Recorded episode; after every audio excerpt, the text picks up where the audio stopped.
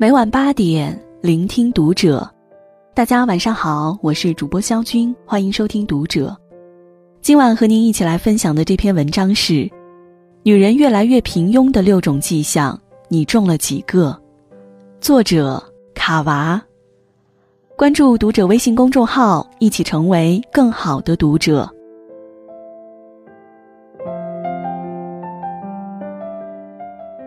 如果说中年男人的危机是油腻，那么中年女人的危机一定是平庸。下面这些越来越平庸的迹象，你占了几个呢？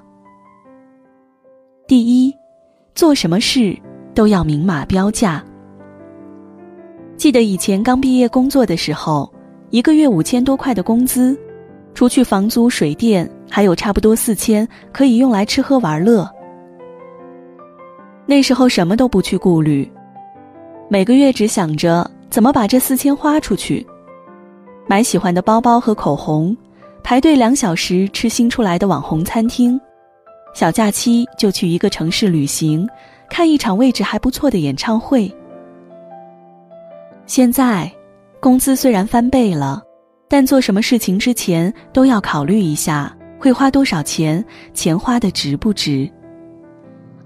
看到漂亮的新款包，就对自己说：“那个便宜点的包，材料也差不多，买这个不划算。”喜欢的歌星要来本地开演唱会了，一看票价就想着，后排反正也看不到，不如不看。买前排的钱还可以用来做很多其他的事情，怎样都不值。有口碑很好的电影在上映，先千方百计的在网上找资源。实在找不到，才会带上家人去趟电影院。甚至连亲戚朋友之间的请客送礼也变得斤斤计较起来。一开始是用的东西、吃的东西变得廉价了，慢慢的发现自己的生活变得廉价了。一开始是少看一场演出，少去一次旅行。慢慢的，就少了太多的期待和乐趣。一开始，只是想要节约一点过日子，慢慢的，竟养成了用钱来衡量一切的习惯。这就是一个女人平庸人生的开始。第二，喜欢八卦，人云亦云。没有人喜欢八婆。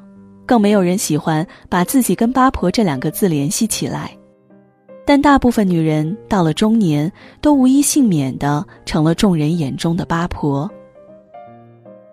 也许是因为生活太无趣了，以至于周围有一点风吹草动，就期待着和朋友谈天说地，也期待朋友把他的新鲜事儿拿出来说，聊着毫无意义的别人的生活，有时候居然也能聊一个下午。和别人说话的时间越来越多，和自己说话的时间就越来越少。总是关注着别人的事情，就忘记了聆听自己心里的声音。久而久之，变得依赖别人的观点，做什么都要先问问朋友的意见。看到朋友圈里别人推荐的美食，就开心的想，下次就去吃这个好了。想要换个发型。朋友说不合适，就不敢走进理发店。也懒得再去想哪里的风景还没见过，哪座山还没有爬过。平淡的生活就是这样，更加平淡了。第三，为了小事儿纠缠不清。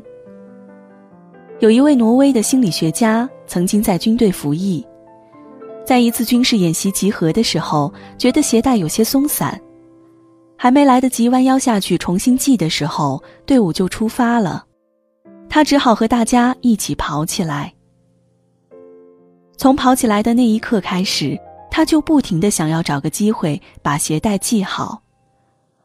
可由于演习节奏太紧凑了，他根本就没有机会。结果因为心不在焉，导致了严重受伤。回到营地之后，他发现，自以为松散的鞋带其实还好好的。后来，这位心理学家回忆这一经历，提出了著名的心理衍射理论。人的大脑很容易因为一点小事儿而纠缠不清，从而使得整个人的注意力都无法集中在正经事情上。女人恰巧是很容易在乎小事的群体，就像电影《我不是潘金莲》里的女主角。把一辈子耗在一场没有实际意义的官司上面。不管别人怎么劝，他都想不通，甚至还想过要自杀。不可否认，成年之后、成家之后，社交关系越来越复杂，日常琐事也越来越多，因此我们经常觉得生活带来的烦恼真是无穷无尽。但是仔细想想。到底哪些事情是真正值得我们烦恼的？我们此时此刻的烦恼有多少，只是因为一些微不足道的小事？聪明的女人往往懂得给自己做减法，不会让数不清的小事一层层包裹在身上。纠缠不清，只会一点一点消耗掉自己的时间和精力，让自己毫无生机。第四，放弃自我管理。有人说，一个人的堕落就是从变胖开始的。这句话虽然比较片面，但不无道理。变胖其实意味着容忍了自己的不健康饮食，放纵了自己的不良作息。向外延伸一点，也就是放弃了自我管理。很多女人在工作和家庭都稳定下来之后，就仿佛走入了一个舒适区，完全放松下来，找各种各样的借口不去锻炼身体，也不愿意再去投资自己。哲学家康德说：“自律即自由。”一个放弃自我管理的女人，最后会因为这些放纵，给自己造成种种限制，继而失去选择的自由。最后只能做自己不喜欢的事情，变得碌碌无奇。第五，静不下心读一本书。我曾经问过一位男性朋友，男人到底喜欢什么样的女人？他随口的回答是，长得漂亮的。我嘲笑他太肤浅，说，男人不一定都是全看脸吧。他想了一下。又说，也不是说漂亮，就是看上去舒服就行。这个回答就比较有意思。我又问他，那什么样的看上去舒服呢？他又仔细的想了想，最后说，应该是有灵气的。我对灵气的理解是灵魂的香气，就像主持人董卿，一颦一笑都是优雅。一言一语都有书香，就像演员周韵，天真而知性，浪漫而孤冷，温柔而骄傲。而一本好书能够滋养女人的灵气。毕淑敏说：“书不是胭脂，却会使女人心颜常驻；书不是棍棒，却会使女人铿锵有力；书不是羽毛。”却能让女人飞翔，书不是万能的，却能使女人千变万化。静不下心读一本书，一有闲暇就忙着追没完没了的宫斗剧、偶像剧，或者奔波在饭局牌局之上，这只会让女人逐渐丧失灵气。